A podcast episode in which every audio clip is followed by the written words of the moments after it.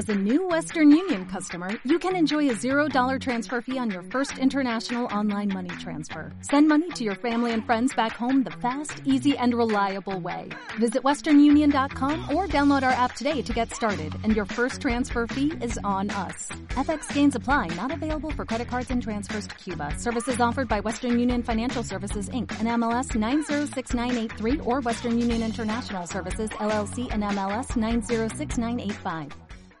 Pero perdone, ¿de qué medio es? EDATV. ¿De? EDATV.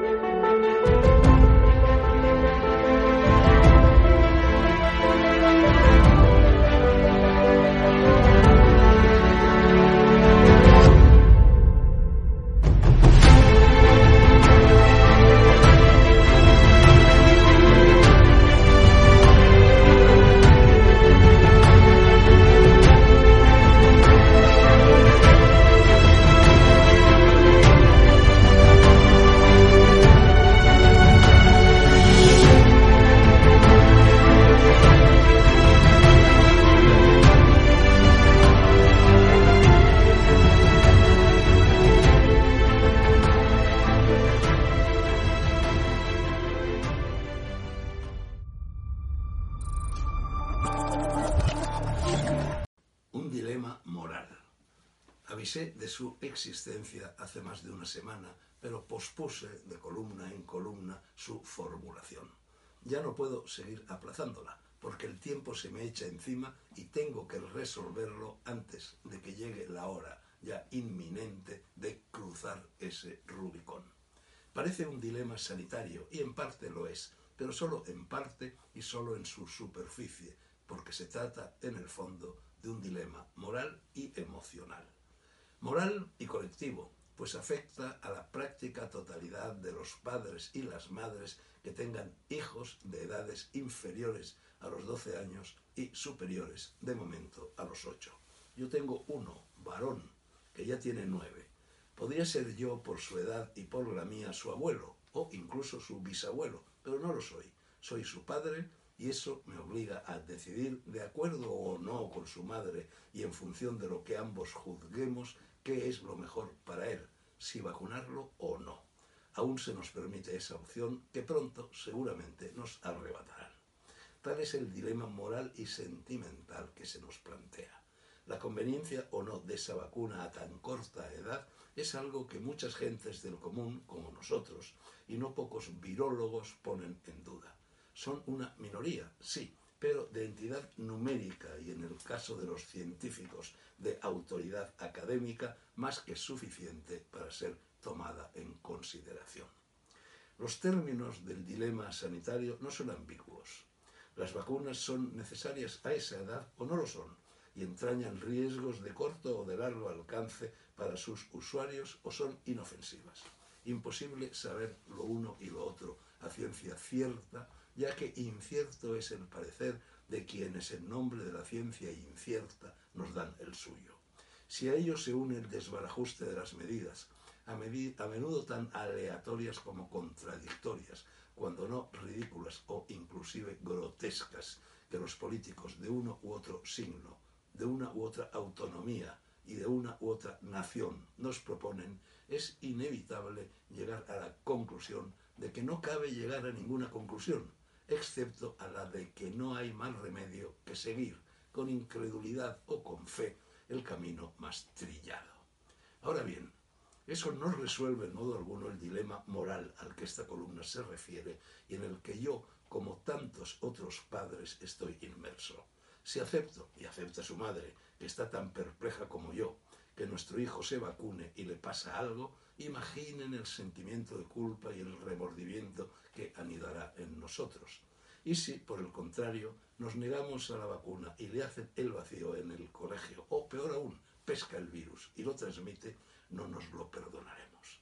Ese es el dilema planteado en toda su crudeza.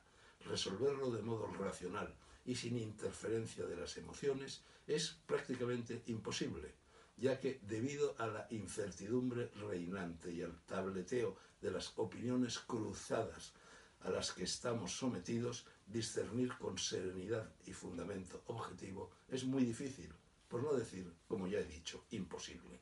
Casi entran ganas de echarlo a cara o cruz, o de entrar en la iglesia más cercana e invocar al Todopoderoso para que los dioses se pronuncien. Pero los dioses tanto si existen como si no, y estemos o no estemos en sus manos, guardan silencio. Ojalá los políticos y los expertos hicieran lo mismo, o no. Estoy aturdido porque, para colmo, mientras escribo, está muriéndose a mi lado de insuficiencia renal, exhausto, inerte, desfallecido ya, uno de nuestros tres gatos. Vayamos, amigos, donde el corazón nos lleve.